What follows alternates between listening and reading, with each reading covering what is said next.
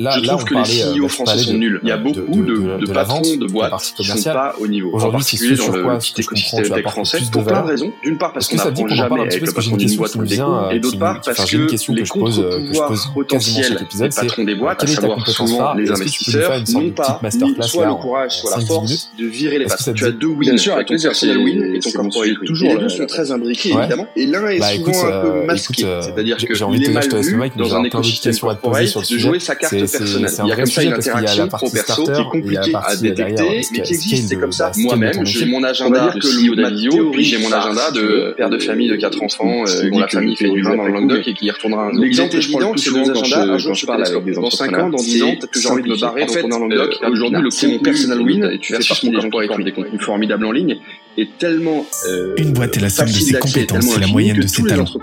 Fais-la progresser et elle s'envole. Laisse-la stagner et elle s'effondre. Et la meilleure façon de s'améliorer, c'est d'écouter ceux qui sont déjà passés par là. Et quand je parle à des... Je suis Benoît Dubos, notamment à l'époque cofondateur de Skilesia, le copilote de croissance des startups et des PME ambitieuses. Ensemble, nous allons partir à la découverte des plus belles réussites entrepreneuriales avec un objectif, comprendre comment créer et développer une boîte de façon saine, rapide et durable du SEO, il faut faire du content, il faut faire de la vente directe, des méthodes, US, et surtout des tonnes d'apprentissages à appliquer le jour même sur ton projet. C'est super, c'est super, mais ça non, ça non, ça non, ça non, et on va ne garder que ça. En fait, quand il s'agit de vente, et dans l'ensemble, les formations à la vente qu'on fait euh, dans les facs ou dans les écoles françaises sont pas très bonnes, donc on arrive souvent un peu, un peu plus chaud sur le sujet de la vente. Euh, il s'agit pas de donner des idées aux gens, il s'agit plutôt de choisir où est-ce qu'on met le poids du corps et sur quelle idée on va se focaliser. Moi, là où je suis bon en ce moment, depuis trois ans, c'est sur la vente partenariale. C'est je fais de la vente par l'intermédiaire du réseau. Il y en a d'autres qui sont excellents sur la vente outbound, etc. Il faut choisir sa vente. Et pour choisir sa vente, il y a une matrice que j'utilise très souvent. C'est euh, la matrice cyclicité du besoin sur taille du marché. N'importe quel marché, ou presque tous les marchés, peuvent se placer sur cette double matrice. Donc d'un côté, la cyclicité du besoin, ça veut dire à quelle fréquence mes clients ont besoin de mon service. Et de l'autre, la taille de mon marché, c'est-à-dire quel est le nombre potentiel de leads que je peux attribuer. Si tu prends cette matrice, les deux exemples très parlants, par exemple, c'est euh, l'immobilier B2C euh, pour les agences immobilières, l'agent immobilier de, de Monsieur Tout le Monde. Toi, Benoît Dubos, tu es un lead pour le, le, un agent immobilier tous les 3 ans, 5 ans. C'est-à-dire au moment où tu vas acheter ou vendre une baraque ou euh, louer un appartement. Euh, ça veut dire que le reste du temps, tu sers à rien pour un agent immobilier. Ça sert à rien de te parler et donc à rien d'essayer de te contacter pour te vendre les services d'une agence immobilière. Donc cyclicité du besoin gigantesque et marché quasi infini. Les leads s'auto-régénèrent. Il y a des millions de leads, presque autant que de foyers français. À l'inverse, tu vois par exemple le marché de l'art, le marché des des, des, des, grands maîtres hollandais du 15e siècle. Le nombre de gens qui sont en capacité d'acheter euh, d'acheter des toiles comme ça, c'est peut-être 100 personnes en Europe, et avec une cyclicité nulle. S'ils trouvent un, un, un Rembrandt, ils l'achèteront de la même manière en janvier, en juin, en décembre ou en 2030. Donc cyclicité nulle, marché tout petit.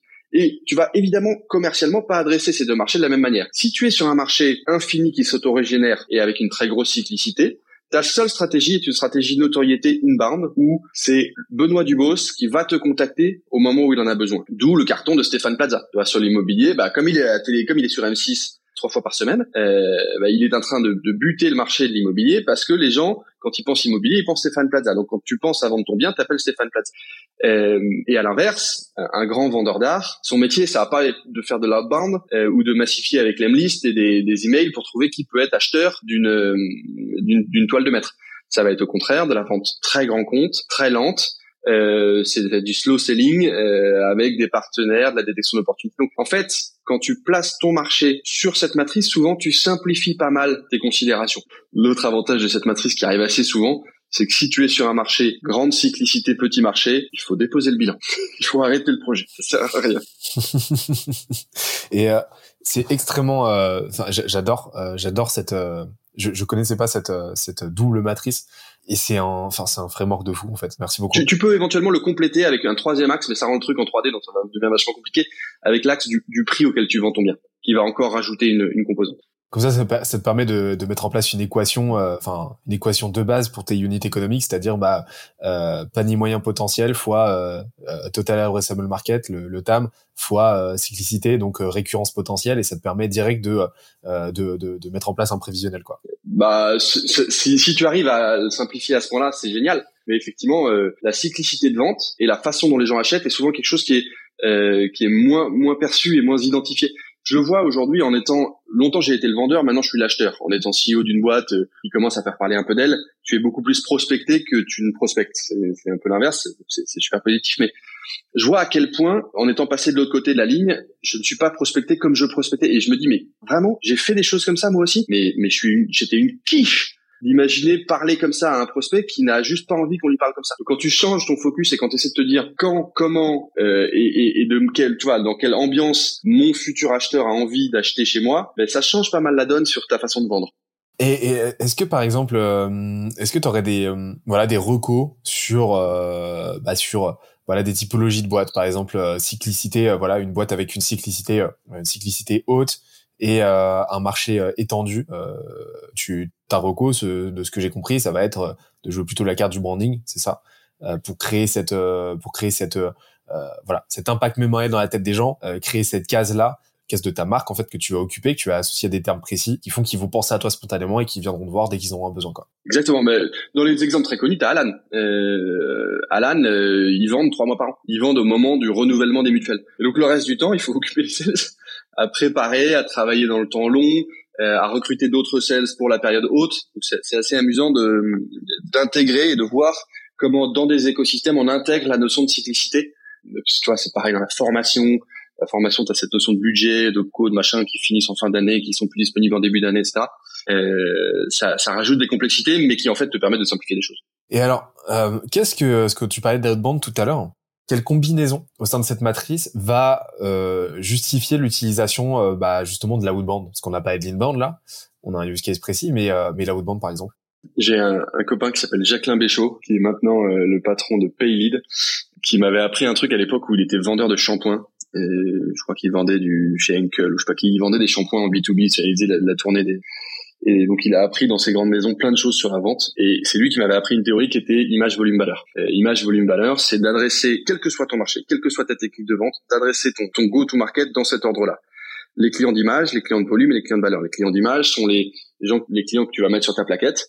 Euh, qui sont qui ont qui t'amènent leur réputation que tu vas signer probablement pas très cher parce qu'ils t'amènent plus que tu leur amènes et ce sont ces gens-là qui vont te permettre d'aller chercher ensuite des clients de volume, c'est-à-dire des gens très gros, euh, où tu vas te faire ruiner en négociation de prix notamment, parce qu'ils sont plus gros que toi, mais en revanche, tu vas prouver au marché que tu es capable de faire des gros clients. Donc, tu as des clients classe, des clients gros, et c'est l'accumulation de ces deux clientèles qui va te permettre d'aller chercher la clientèle de valeur, c'est-à-dire les gens pas assez gros pour t'emmerder en prix, mais suffisamment gros pour t'amener de la rentabilité. Cette image volume-valeur, assez souvent, il simplifie aussi la lecture d'une matricielle de la, de la méthode que je te donne.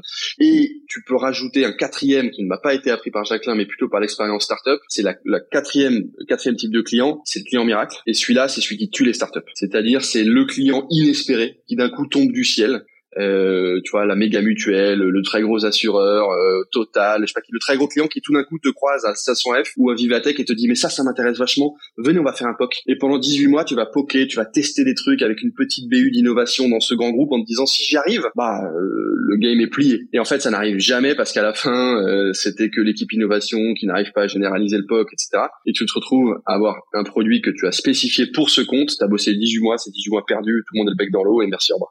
Donc c'est quatre clients euh, peuvent être aussi une méthodologie intéressante à appliquer chez toi et, pour reconsidérer un peu tes priorités. Est-ce que vraiment je suis dans la phase où j'ai besoin de faire des clients valeur ou des clients volume ou des clients image? Un vrai sujet, euh, un vrai sujet pour une boîte, c'est euh, le go-to-market. C'est comment tu attaques ton marché, c'est comment tu te positionnes sur ce marché, ce marché-là. Euh, quand tu passes en gros de 0 à 1 maintenant de façon opérationnelle. Mais là, tu viens de nous donner, je sais pas si les gens s'en rendent compte, mais tu viens de nous donner vraiment tous les frameworks qu'il faut pour pour définir ton go-to-market. Parce que le go-to-market, c'est quoi? C'est une audience, une proposition de valeur, un canal et, et, et, une stratégie commerciale forcément pour pour closer. tu viens, bah, en gros, tu viens de nous donner tout ce qu'il faut, tous les modèles mentaux pour bah, définir tout ça. C'est-à-dire que bah, justement avec la cyclicité, euh, la cyclicité et, euh, et la volume, euh, le, le, le TAM, le, la, volumétrie de marché, bah, tu peux définir en gros l'angle d'attaque au niveau de ta distribution. Est-ce que tu vas être plutôt inbound, plutôt outbound?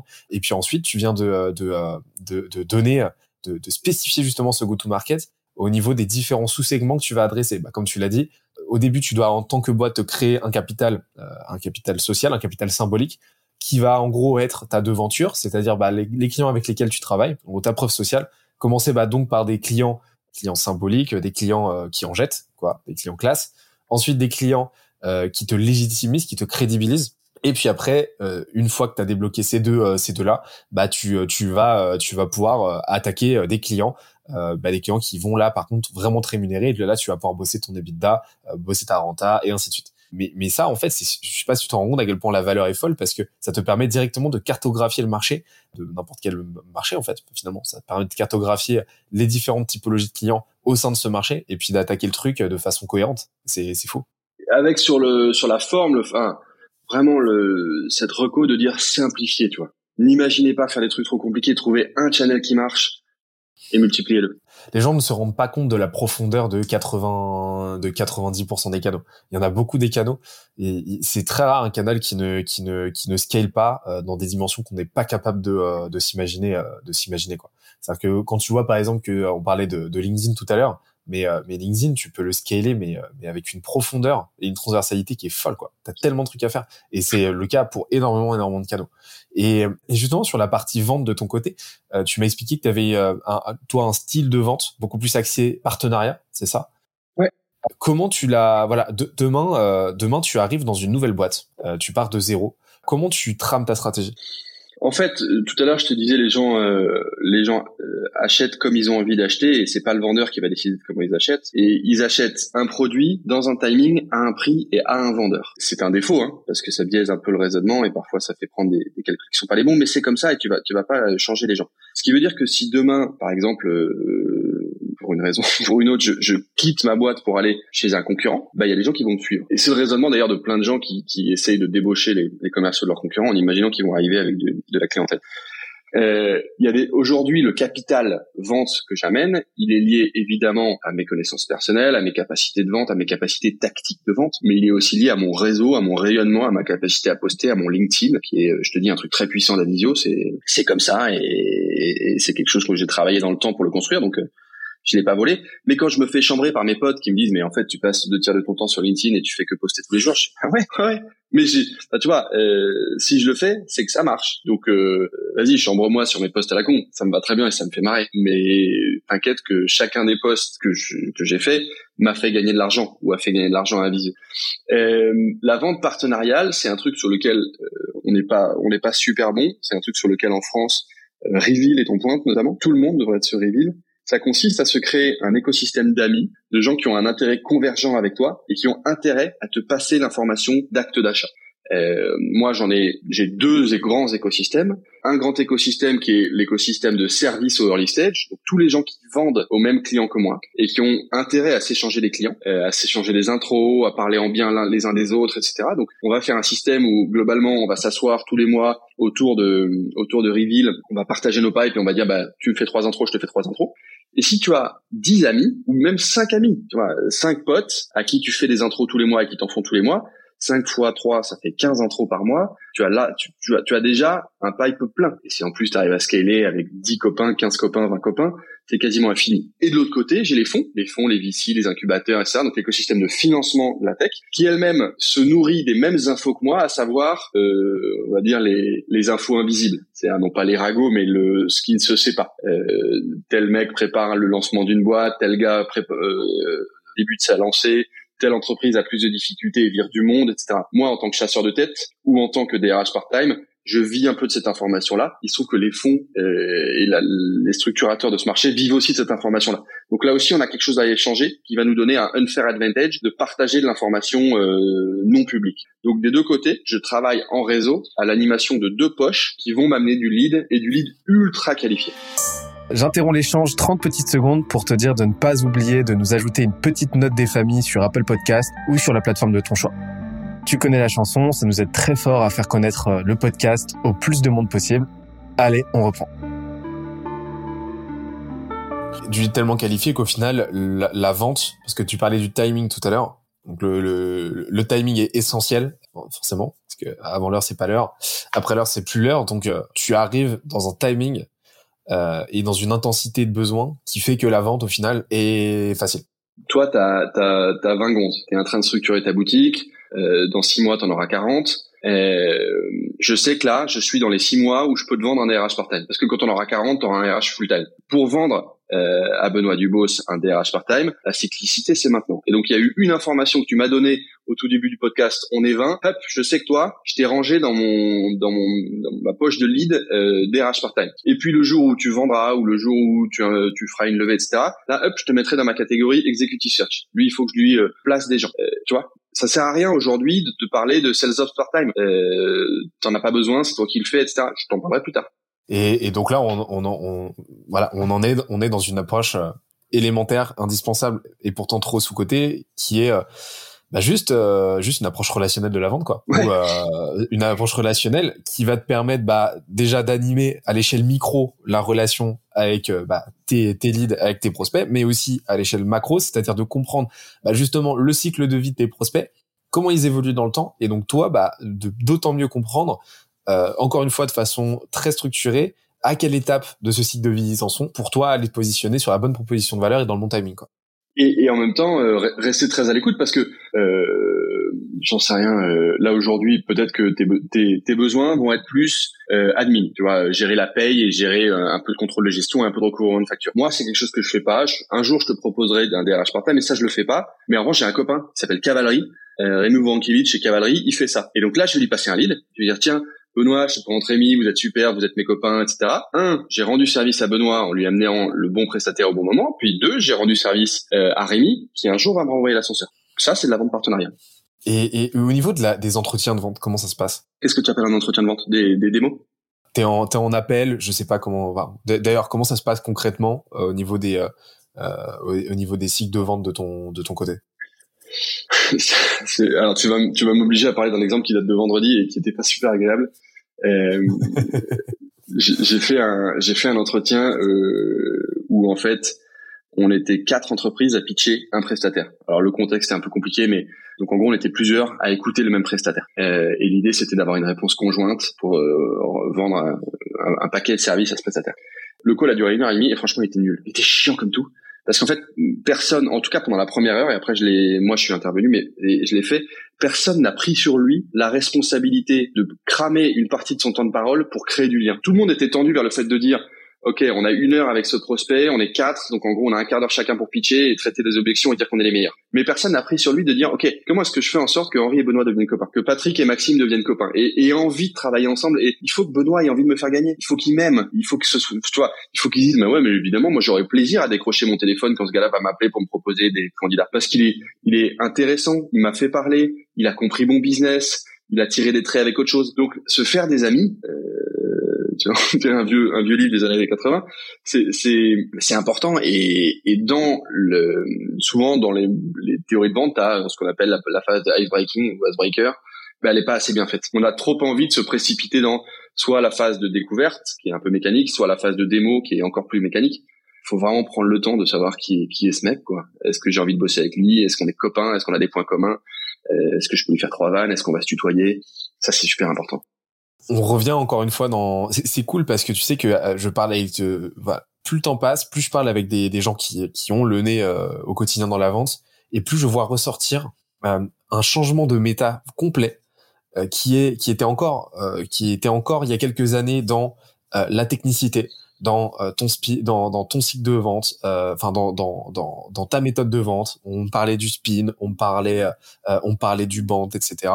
là aujourd'hui, je, je vois de plus en plus de, de, voilà de sales, de commerciaux comme toi de très haut niveau qui me parlent de la relation quoi, et qui me parlent et, et qui m'expliquent que créer la relation, se vendre déjà en tant que personne, c'est 80% de la vente.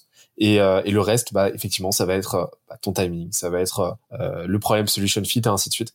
Mais c'est déjà voilà créer de la relation. Et la relation euh, et la relation c'est pas simplement une compréhension de la relation n'étant plus simplement euh, tu sais le l'icebreaker au début où tu vas déconner cinq minutes et ensuite bim on rentre dans non la relation ça va être le fil conducteur de bah de, de cet échange là de cette transaction là qui va peut-être euh, qui va peut-être voir le jour. Je sais pas ce que t'en penses. On, s'est pas mal éloigné des sujets RH qu'on avait dit qu'on évoquerait au début mais je vais y revenir un peu.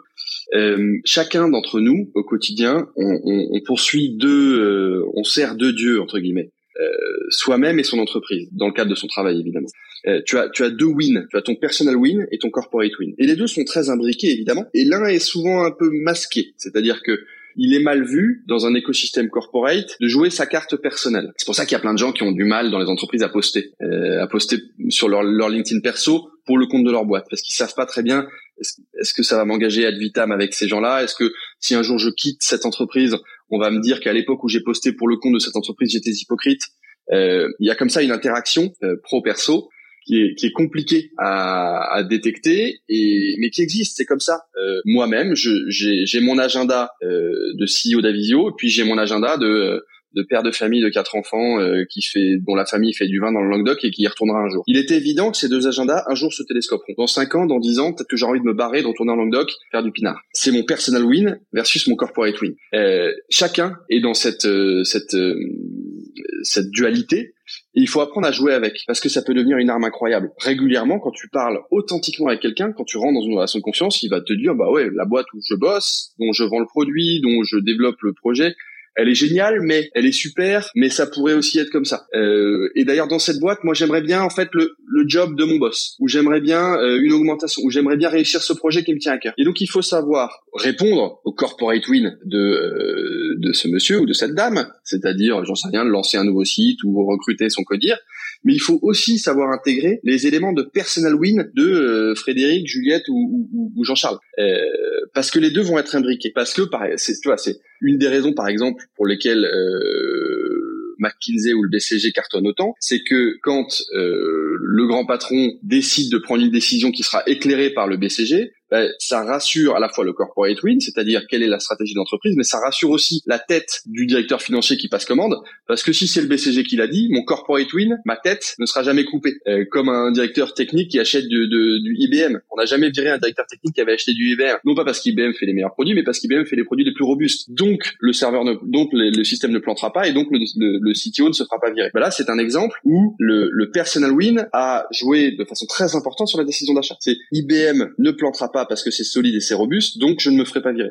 Et donc comprendre le personal win de cette personne ainsi que son son, corporate win et assumer que bah, peut-être les deux sont pas alignés et qu'il faut que j'intègre les deux dans ma technique de vente, bah, ça change la vie. Et c'est vrai aussi en RH. Euh, pourquoi je recrute c'est vrai en recrutement, c'est vrai en RH. Il faut intégrer que les gens sont pas des robots, qu'en fait ce sont des individus dans des entreprises et pas juste l'intérêt de l'entreprise ou l'intérêt de l'individu, c'est les deux. Dans un dans un entretien de vente comme ça, quand tu discutes avec ton prospect, Comment est-ce que tu fais? Est-ce que il y a, y a, différents niveaux en fait. Euh, faut, faut, faut, creuser, mais euh, le premier niveau, ça va être justement le corporate, corporate win. C'est souvent vers derrière ça que les gens vont se réfugier entre guillemets. Mais comment tu fais pour aller creuser suffisamment de sorte que la personne te confie son personal win? Est-ce que c'est un travail d'empathie, c'est des signaux faibles que tu vas identifier, ou est-ce que tu as des questions précises qui te permettent d'aller creuser ça? Alors, il y a plein de choses. Euh, il y a effectivement plein de petites techniques euh, de, de repérage des signaux faibles et de ça. Puis il y en a une qui marche assez bien aussi, c'est de baisser soi-même sa garde ou de montrer qu'on la baisse. Attends, vas-y, je pose mon bouclier, viens on s'assied et on prend du temps. Et en fait, si tu poses ton bouclier, l'autre en face aussi posera son bouclier. C'est assez mécanique, il y a un effet miroir euh, assez évident. Euh, puis après, il y a des techniques qui sont pas euh, que je tu vois, je vais pas rentrer trop dans le détail parce que parce que c'est mes techniques. Mais mais c'est tu vois, c'est du métier, c'est de l'usage, c'est d'essayer de comprendre euh, tu vois, ce type-là, il marche à quoi Tu vois, quel est dans quel euh, dans quel template, enfin euh, dans quelle matrice il rentre, à quoi il marche euh, Est-ce qu'il est en début ou en fin de par exemple un truc évident, quelqu'un qui est à son poste depuis deux ou trois ans, mécaniquement, tu sais qu'il est en train de changer de poste, ou de regarder le poste suivant, ou d'écouter le marché. T'as même pas besoin qu'ils le disent. C'est comme ça. Quelqu'un qui bosse dans une entreprise où les rumeurs de marché disent qu'il va se faire racheter, bah, tu sais qu'il dort pas bien la nuit. Donc, tu vois, il y y a, des choses assez évidentes sur lesquelles tu vas pouvoir t'appuyer. Ok. Et, euh, et tout ça, c'est le fruit vraiment euh, bah, de, de la pratique et du temps. Quoi. Ça, ça, de toute façon, on pourra pas. Ouais.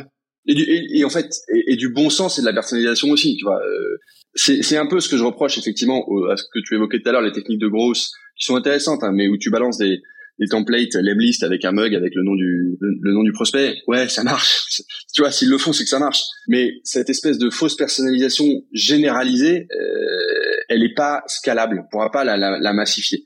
Et aujourd'hui en tout cas dans un écosystème de services de boutiques de services à haute valeur ajoutée je préfère faire 90% de, de, de, de taux de closing sur 10 clients plutôt que de faire 9% sur 100 clients c'est tout. C'est un choix D'autant plus que dans une logique de, euh, de, de, de, marché total adressable, bah plus, plus en fait c'est paradoxal, mais euh, plus faible ton taux de conversion est, plus ça veut dire que tu vas vite ratisser, que tu auras vite ratissé ton, ton marché en fait. Et ça, ça peut être problématique au bout d'un moment. bah, en fait, ça, ça, fait peur, mais mais c'est pas vrai. Enfin, c'est c'est vraiment très rare. Tu vois, euh, cite-moi une entreprise qui soit arrivée au bout de son marché. Franchement, il y en a, il y en a, il y en a, il y a pas beaucoup quoi. Des gens qui ont dit bah écoute j'ai fini, bah donc euh, on s'arrête, on s'arrête là sur la croissance, j'ai fini le marché. Non, c'est pas vrai. Soit parfois tu avais un mauvais marché où personne t'a acheté, euh, où tu avais un marché de niche, mais personne ne va au bout de son marché, jamais. C'est un des euh, un des curseurs d'identification euh, d'un bon marché justement. Est-ce que ce marché-là est en croissance? Déjà de base? Euh, tout simplement parce que si tu te positionnes, si tu fais les choses dans la moyenne sur un marché qui est en croissance de 20%, bah mécaniquement tu vas te rapprocher d'une croissance qui va être de l'ordre de 20% annuellement, juste en faisant, juste en étant là quoi. Ça c'est certain. Euh, J'ai cru au début de ta phrase qu'on n'allait pas être d'accord, mais sur ça on est parfaitement d'accord. en revanche, tu as, tu as déjà vu 100 fois des decks où l'entrepreneur où l'entrepreneuse prend une hypothèse 1% euh, de marché ou 5% de marché. Euh, si on si on pénètre 5% du marché, on va faire tant de milliards. Formidable, c'est un exercice intellectuel qui a du sens. Jamais personne ne tient cette promesse-là, parce que 5%, à quelques exceptions près, la Doctolib, incroyable, ils ont euh, ils doivent être à 60% de leur marché, mais il leur reste 40%. Personne ne va jamais au bout de son marché. J'espère que l'épisode t'a plu autant que ça nous a plu de l'enregistrer et le produire. Si c'est le cas, oublie pas de nous laisser une petite note et euh, de le faire tourner autour de toi. Ça nous aide énormément à faire connaître le podcast, à nous faire connaître et à prêcher la bonne parole d'une croissance saine, durable et rapide. En attendant le prochain épisode, on se donne rendez-vous sur scalesia.co, s c a l e z i a.co où tu découvriras des cours, des vidéos et des lives en libre accès pour t'aider à faire décoller ta boîte comme jamais. C'est notre promesse, c'est ça qu'on aime faire et on va continuer de le faire. On se dit à très vite. Bye bye.